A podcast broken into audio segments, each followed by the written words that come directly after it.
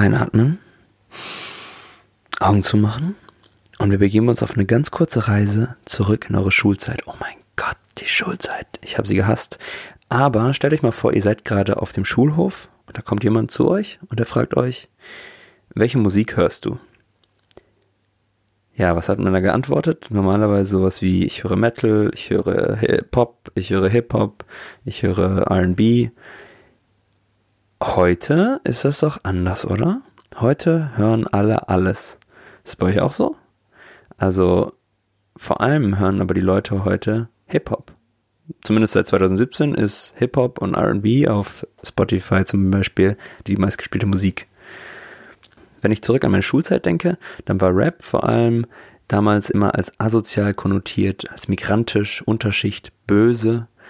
Und heute, heute ist das anders. Heute ist Rap in der Mitte der Gesellschaft. Alle Leute hören Rap. Und wir haben uns gefragt, warum ist das so? Deswegen ist Tarek nach Bonn gefahren, um diese Frage und diese Fragen mit äh, seinem Freund Maji zu klären. Und warum der Ort relevant ist, das erfahrt ihr gleich. Viel Spaß heute mit Safran-Sirup. So, jetzt geht's gleich weiter, live aus Majids Keller und wir reden heute über Rap, Popkultur und so ein paar andere Sachen. Das finden wir, glaube ich, gleich selber raus. Ja, wie gesagt, heute bin ich hier bei Majid. Hallo Majid. Hallo Tarek. Ja, Majid ist ein sehr, sehr guter Freund von mir seit ziemlich langer Zeit. Wir kennen uns jetzt schon so ein Drittel Lebenszeit, oder? Oh Gott, so hatte ich das noch gar nicht betrachtet, aber äh, ja. Ja, und was ich in der Zeit immer mal wieder äh, über dich erfahren und äh, zu schätzen gelernt habe, ist, wie sehr du dich auch mit Musik auseinandersetzt, unter anderem mit Rapmusik, richtig? Ja, genau. Und deswegen sind wir heute auch in diesem Keller am Bonner Loch, ein Zentrum der Hip-Hop-Kultur in Deutschland. Früher war das einer der Orte, wo regelmäßig Tuesday Cypher zum Beispiel stattfand. Ähm, das war einfach eine Möglichkeit der lokalen Rapper, Hip-Hopper sich zu treffen, Ideen auszutauschen, ihre Texte vorzutragen, ein bisschen zu freestylen und sowas. Und wurde eigentlich ganz gut angenommen. Du hast dich, also ab wann hast du da angefangen, dich so ein bisschen mit Rap auseinanderzusetzen? Also ich weiß zum Beispiel bei mir, ich fand als Kind Rap immer ziemlich scheiße. Das kam so erst mit der Zeit. Das war mir als Kind, äh, war ich viel zu etepetete für sowas. Äh, und dann kam später, habe ich mich da mehr mit beschäftigt. War das bei dir auch so Studienzeit oder hast du dich auch schon früher damit auseinandergesetzt?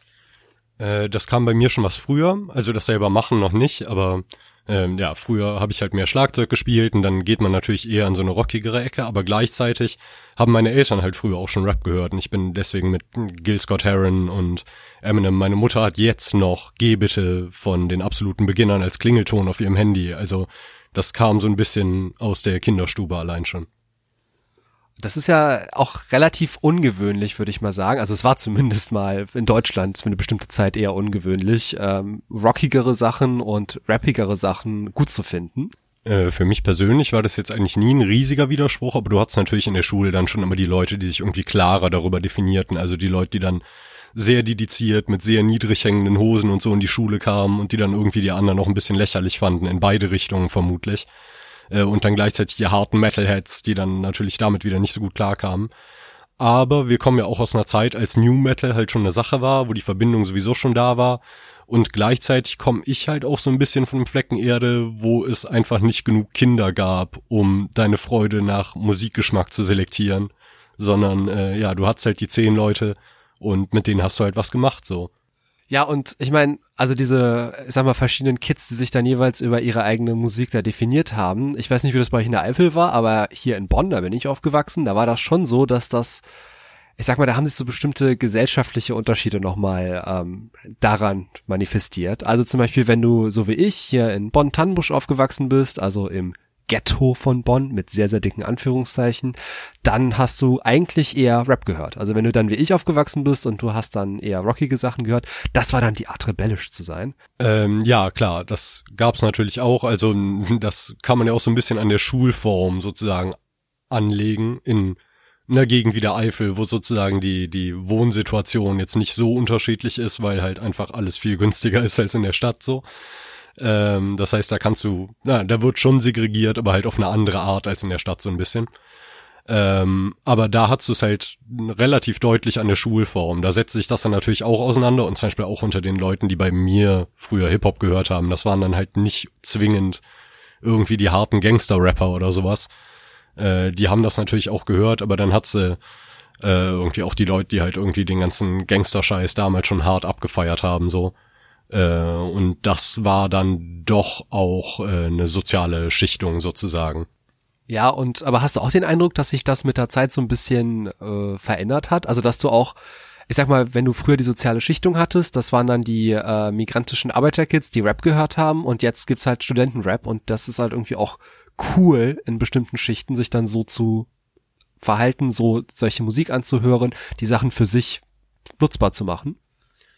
Ähm, ja klar, es gibt einerseits Studentenrap, aber das muss ja jetzt nicht immer irgendwie der Retro-Gott sein, der irgendwie nur, nur 14 Silber benutzt und dann irgendwie einfache Dinge schwer ausdrückt, indem er äh, vom Katechismus der Methodisierung, der Methodisierung, äh, der Schichtung der Gesellschaft und der Paralyse der Arbeitswelt redet.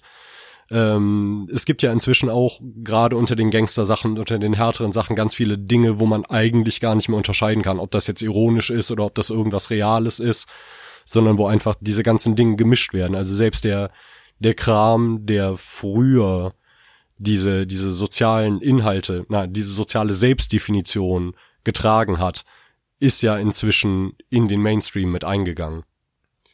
Da sagst du was, das finde ich auch seit ein paar Jahren super spannend. Also die Leute, die früher, ich sag mal, den bösen äh, Rap gemacht haben, die sind alle irgendwann auf diese super ironische Schiene mit aufgesprungen. Also ich meine, du kennst ja auch von Salatschrumpf der Bizeps oder sowas.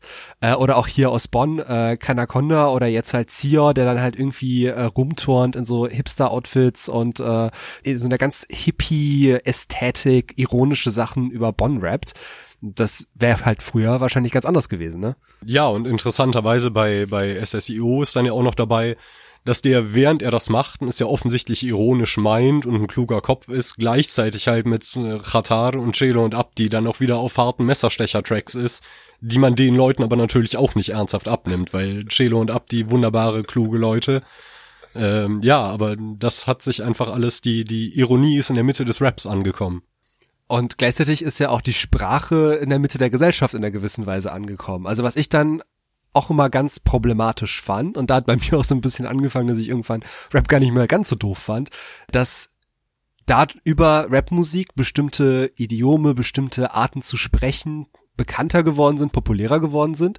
Und plötzlich waren halt die ganzen Kids, die dich früher für deine Aussprache gehänselt haben, fanden das dann richtig cool, auch so zu reden, ja.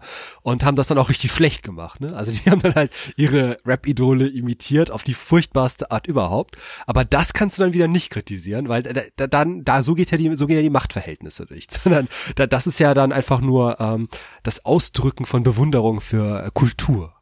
Äh, ja, das ist dann diese Cultural Appropriation, von der die Leute immer reden, schätze ich mal. Ja, oder halt auch einfach Unkenntnis der eigenen Privilegien und gemischt mit so einer gewissen Dummheit, wodurch dann ja auch, glaube ich, die Musik sehr, sehr stark zu so einer Art, ich sag mal, selbst da, wo sie nicht konkret politische Inhalte hat, und seien wir mal ehrlich, in Deutschland hatte Rapmusik meiner Meinung nach eher selten ähm, konkrete politische Inhalte in dem, was massenfähig war. Ähm, aber es hatte dann halt immer die Möglichkeit, so eine gewisse Identifikationsbasis zu bilden. Also ich habe das halt nie gehört und irgendwann, als die Leute mich für bestimmte Aussprachesachen gehänselt haben, musste ich das dann auch verteidigen, weil so die Leute reden so wie ich früher. Das, das, das ist halt schon, das sind meine Jungs so quasi, ne? Auch wenn sie es halt nicht waren, aber. Kann man eigentlich nichts zu, zu sagen. Gut zusammengefasst und ich weiß nicht, was ich jetzt noch dazu beitragen kann. Wir sind uns zu einig. Ne? Uns fehlt, die, uns ja, fehlt die Kontroverse. Das, das tut mir leid. Ja, äh, nein, also ich finde, das ist gar nicht so. Ähm, cut that. Also wie findest du, wie politisch findest du es Deutschrap? Ähm, ja, das ist natürlich auch mal eine relativ schwierige Frage. Es gibt dann ja immer politische Inhalte, aber gerade die Stücke, die irgendwie offen über Politik rappen, sind dann ja häufig die, die, wenn man sie näher analysiert, gar nicht so politisch sind. Oder halt so Dinge sagen wie, äh, schlechte Zustände sind schlecht, gute Zustände wären tendenziell besser. Äh, und das hast du ja durch die Bank weg. Ob du jetzt irgendwie was sozialkritisches aus, aus äh, Frankfurt hörst wo das Ganze dann halt etwas plakativer dargestellt wird oder wie wir eben schon sagten, vom Retro-Gott, der dann relative Binsenweisheiten im Stil einer, einer universitären Abschlussarbeit daherredet.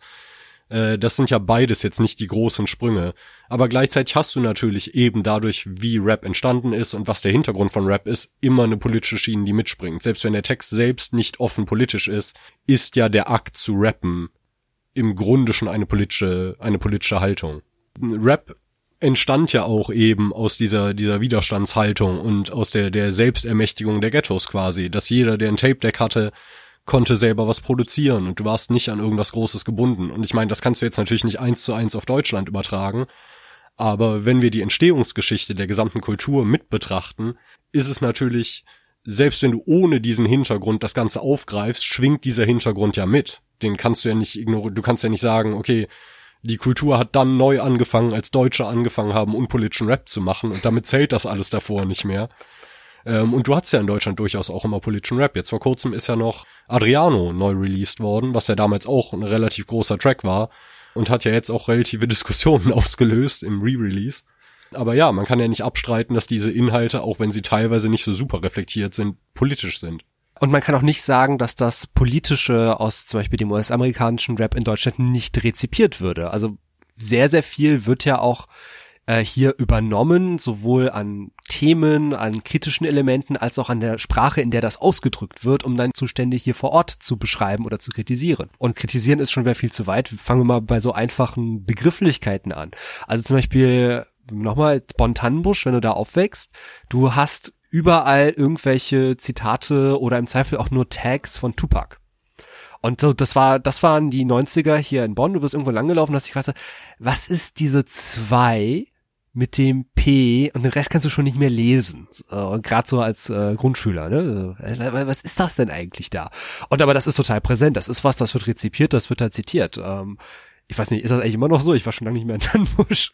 Ähm, ja, nee, inzwischen versuchen die Leute schon irgendwie ihren eigenen Kram zu taggen. Aber äh, inzwischen ist es ja ganz interessant, dass das Ganze schon wieder den anderen Weg macht, indem jetzt irgendwie alle Leute anfangen, also nicht alle Leute, aber man sieht verstärkt 187er Tags in Bonn, wo man denkt, ah ja, okay, das ist jetzt die, die tatsächlichen Einwanderer-Kids anfangen, die, die deutschen Gangster-Tags zu setzen, ist natürlich auch ganz lustig. Ja, TBC war ja damals auch immer sowas, wo keiner genau wusste, was das eigentlich heißen soll, aber ähm, ist halt so Tannbusch Center oder so. Und ansonsten klar, also warum sagt man in Bonn schon mal Tannbusch ist unser Ghetto? Das ist halt, das kommt nicht aus dem deutschen Sprachgebrauch dieses Begriffs, das kommt aus dem US-amerikanischen Sprachgebrauch dieses Begriffs. Also niemand referenziert damit die Judenverfolgung, damit referenziert man normalerweise die US-amerikanischen Vororte. Das ist das, was da, was du da im Kopf hast. Und das geht sehr, sehr stark über Rap. Und das äußert sich ja auch tatsächlich auf einer relativ materiellen Ebene, tatsächlich im Sprachgebrauch. Und was ist im Rap akzeptabler Sprachgebrauch? Da hatten wir jetzt auch vor gar nicht so langer Zeit noch die Diskussion, als, äh, wer war es, was DCV DNS irgendwie meinte, dass er Worte benutzen kann, von denen andere Leute denken, dass er sie nicht benutzen sollte. Ähm, da haben ja auch wieder alle Leute breit hin und her diskutiert. Und natürlich hat da jeder seine eigene Meinung zu. Aber gleichzeitig ist natürlich die ständige Umschreibung dieses Wortes dann ja auch wieder nur ein Euphemismus, der es dir erlaubt, es zu sagen, ohne die negativen Konsequenzen tragen zu müssen. Da muss man halt immer schauen. Und vor allem liegt es ja einfach daran, dass persönlich Betroffene eigentlich immer selber entscheiden müssen, wie sie mit einem Angriff umgehen. Also ich habe Bekannte, die sagen, mir ist das scheißegal so, das soll jeder sagen, so ist mir ziemlich egal. Und dann gleichzeitig kenne ich halt Leute, die der Meinung sind, nee, ist mir egal, wer du bist, wann du das sagst und in welchem Kontext so. Ich hau dir halt auf die Fresse, wenn du es benutzt so. Ja, und ich meine, da gehört dann diese ganz tolle Sozialtechnik dazu, den Kontext zu erkennen und zu wissen, mit wem man wie redet. Das ist, glaube ich, bei anderen Wörtern auch nicht das was anderes, ne? Also ich habe Freunde, die kann ich mit Edu Arschloch begrüßen. Das ist halt okay, wenn man sich kennt und weiß, wie es gemeint ist. Aber in der Öffentlichkeit rede ich halt auch nicht auf die erste beste Person hin und sage, ey du Arschloch. Und dann sag ich, aber das wird man ja wohl auch sagen dürfen. Also, früher habe ich alle Menschen als Arschloch bezeichnet. Was ist denn hier los? Ja, ja, das ist ein ganz guter Einwand. Ich habe vor kurzem nochmal einen gemeinsamen Bekannten von uns besucht, nämlich Paddy. Und Paddy hat mit Hip-Hop so gar nichts am Hut, mit Hip-Hop oder Rap. Und äh, zu dem Zeitpunkt spielte ich ihm dann den Drake und Pusha T Beef vor. Einfach nur, um ihm nochmal so ein bisschen was zu zeigen, weil er sowieso gerade wieder auf so einem, ich informiere mich über Dinge, mit denen ich sonst nicht so viel zu tun habe, Trip war. Und da meinte ich, ja, okay, das ist ein schönes kleines Stück Hip-Hop-Geschichte, das wir jetzt in ein paar Minuten abgehandelt haben können. Ähm, und das Ganze ist ja hauptsächlich dadurch bekannt geworden, dass dann eben der, der Life of Adidon von Pusha T auf einer relativ interessanten Ebene die alten Klischees aufbereitet hat und eben sehr persönlich punchend war. Und ich probierte ihm das so ein bisschen näher zu bringen. Und seine Reaktion war halt einfach nur, oh Gott, warum macht der Mann das? Das ist doch alles furchtbar asozial, so. Wie, warum, warum sagt ihr diese Dinge über die Freunde des anderen Mannes, der ihm doch gar nichts getan hat? Und warum zieht er den jetzt mit da rein? Das war doch eine gemeine Falle, so. Das kann man doch so nicht machen. Und äh, ja, ich muss zugeben, dass das eine Sache war, über die ich so noch gar nicht nachgedacht habe, weil ich halt einfach dachte, ja, nee, das Battle Rap, die wollen alle ihre Alben verkaufen. Das ist ein guter Beef, die verkaufen dadurch alle mehr und alles läuft halt so. Und die Möglichkeit, sich das als normaler Mensch einfach anzugucken und zu sagen, was, was macht dieser Mann? Wie kommt der dazu? Äh, hatte ich so gar nicht im Kopf. Ähm, es ist halt wütende junge Männermusik, die haben auch eine etwas rabiatere Art Zuneigung im Zweifel auszudrücken, die sich durchaus im Rap äh, etabliert hat, würde ich jetzt einfach mal sagen. Und äh, Paddy, der, ähm, ich sag mal, eine etwas sanftere Art hat im menschlichen Umgang, äh, den kann das halt schon etwas schockieren. Also kann ich mir sehr gut vorstellen, die Situation. Ja, ja, ich fand's halt einfach, es war für mich ein genuin neuer Zugang sozusagen, weil das eine Sache war, über die ich seit Jahren so nicht mehr nachgedacht hatte. Das war ganz schön, das passiert einem ja gar nicht so häufig.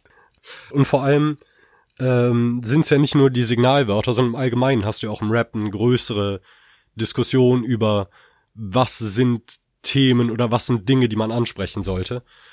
Ähm, und klar, der, der Hauptverursacher da ist halt meistens Battle Rap, weil der Gangster-Rap ist ja eher damit beschäftigt zu protzen und natürlich ist das dann auch instrumentalisieren, wenn man da Frauen und was weiß ich zeigt. Aber hauptsächlich ist es ja tatsächlich immer noch der Battle-Rap und da gehen die Leute ja auch sehr unterschiedlich mit um. Ich persönlich bin halt der Meinung, dass mich das einfach nicht mehr flasht. Und deswegen hoffe ich eigentlich immer, dass zumindest der qualitative Battle Rap sich irgendwann davon wegentwickelt, weil die Zeilen drüber, warum du schwul bist und ich deine Schwester gefickt hab, sind halt, die guten sind inzwischen halt alle gemacht worden. Und ich hoffe, dass die Leute sich dann irgendwann einfach aus dem Grund davon entfernen, dass es halt keine Punchlines mehr sind. Aber gleichzeitig muss ich sagen, dass mir natürlich auch Tracks gefallen, in denen noch so alter Kram gemacht wird. Also nicht deswegen, aber hm, zum Beispiel Morlock Dilemma, den ich persönlich sehr gern mag, der ein lyrisch unglaubliches Niveau hat, hat dann den Battle Raps auch immer wieder Passagen, in denen er bewusst versucht, sich als hart darzustellen, die auch zumindest lyrisch einfallsreich sind, die aber im Endeffekt auf genau dieselben Klischees zurückgreifen wie alle anderen auch, wo man halt immer denkt so, okay, du hattest vorher eine wunderbare Reimkette über irgendwas Neues, um jemanden tatsächlich zu fronten, und dann kommt auf einmal einfach wieder eine Aussage darüber, was er mit deiner Frau gemacht hat, so. Und das muss dir doch selber irgendwann langweilig werden.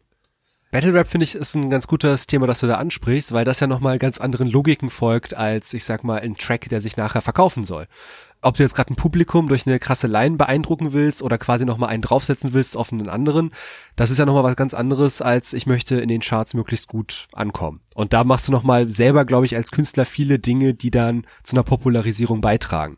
Vom Sprachgebrauch und Arschlochsagen im Rap geht es jetzt weiter zu konkreteren Punkten.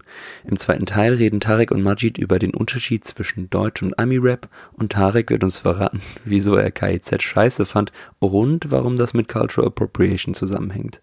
Vor allem geht es um Diversität im Rap und hier scheint die größte Baustelle auf jeden Fall beim Female Rap zu liegen, wie es sich auch lokal bei Majid im Bonner Loch zeigt. Du meintest ja, ihr macht hier ab und zu mal Veranstaltungen. Ähm, du meintest auch, das war Battle Rap mit dabei, oder? Äh, ja, auf jeden Fall. Naja, und äh, hier Bonner Loch, also das ist jetzt nicht äh, direkt der soziale Brennpunkt ähm, für die migrantischen Kids, Arbeiterkinder, die hier sich versammeln würden. Wie würdest du sagen, was für Leute waren dann letztlich hier? Ja, wir hatten auf jeden Fall eine ganz interessante Mischung. Es waren jetzt halt nicht so die ganz harten Aussteiger sozusagen, aber wir hatten durchaus auch eine ganz gute Tannenbusch-Repräsentation. Ich war halt nicht, nicht der Braunste im Raum, was ja immer eine ganz gute Sache ist.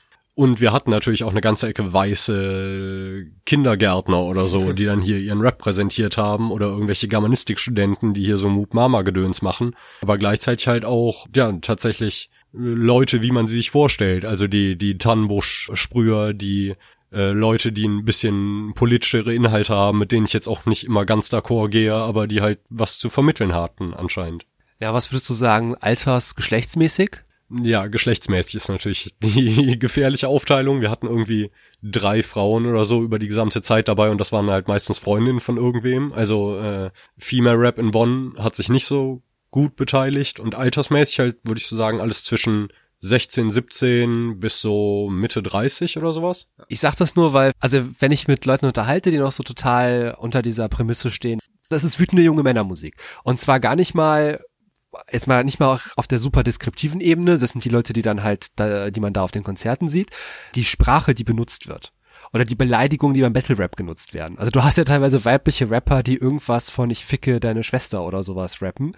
Das natürlich dann ironisiert aufgeladen, aber dann offensichtlich etwas zitieren, was der übliche Konsens ist, wie man Leute da fertig macht. Und das ist doch sehr aus dieser Haltung eines jungen Mannes gedacht. Ja, auf jeden Fall. Insofern beschränken sie ja sozusagen selber schon den Raum dessen, was sie sagen können, weil sie halt wissen, dass, also nicht, weil sie das wissen, ich kann jetzt auch nicht sagen, was sie genau wissen, aber sozusagen daran sieht man ja, dass in der Auswahl dessen, was sie sagen, eine legitim weibliche Punchline gar nicht vorkommt, sondern du du reflektierst sozusagen das zurück, was du von anderen gehört hast, was ja auch eine Sache ist, die man bei Ever zum Beispiel immer mal wieder gehört hat. Oder von Leuten, die Ever hören, dann so, oh, endlich mal eine Frau, die, die anständig rappt. So, ja, okay, weil sie dir halt genau denselben Text gibt, den dir ein Mann in der Position auch geben könnte. Während halt technisch gute Rapperinnen dann viel weniger wahrgenommen werden, weil, naja, gut, die, die machen halt nicht das, was du gewohnt bist als Rap, ne? Äh, hast du dir mal Six Ten angeschaut?